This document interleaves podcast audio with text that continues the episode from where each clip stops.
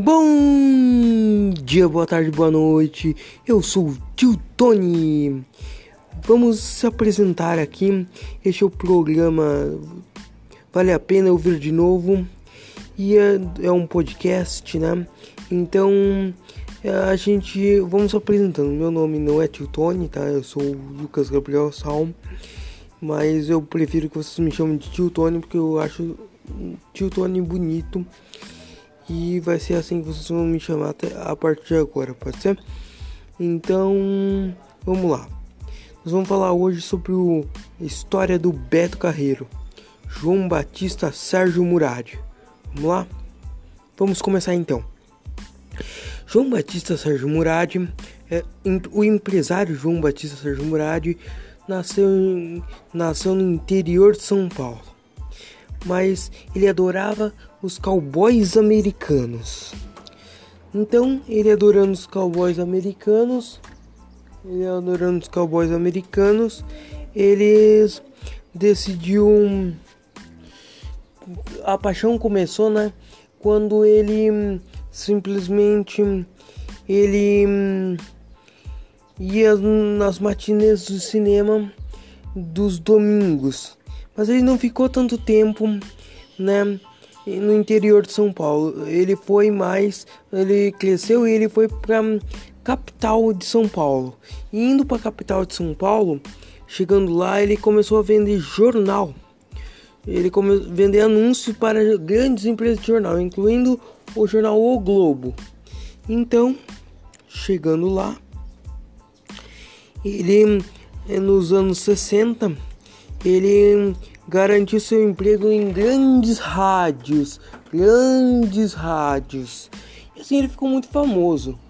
Então, ele nos anos 70 ele criou o personagem Beto Carreiro, um, um vaqueiro que defendia os oprimidos e os animais. Então, ele criou esse cara e o sonho continuava, né? Então ele chegou, chegou uma hora que ele falou assim: "Tá bom.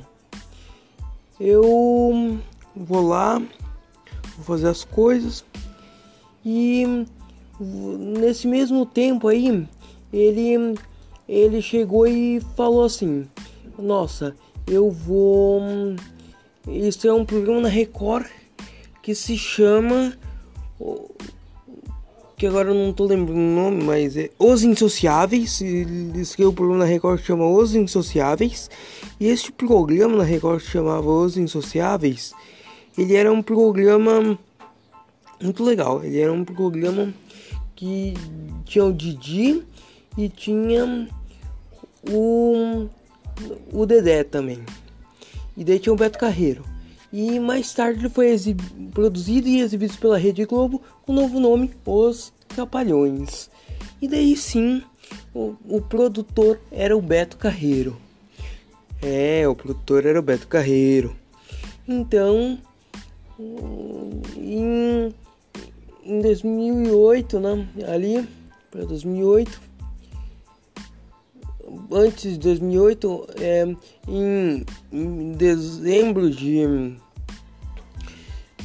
em dezembro de 1991, os, quando só tinha um, um terreno em Penha aí e um circos, o sonho se tornou realidade. Ele construiu o Beto Carreiro World, o parque dele que fica aqui em Santa Catarina. Então, quando chegava-se ao quando chegou ao em 2008 ele morreu o empresário morreu com complicações né? Houve algumas complicações o empresário morreu. Então amigos funcionários e, e amigos empresários continuaram o sonho dele até que tá lá escrito no parque o sonho continua e é isso. Se vocês souberem mais empresas, grandes empresas que que estão aí com as suas grandes histórias, mande pra gente, a gente conta mais, ok? Obrigado, ficamos por aqui.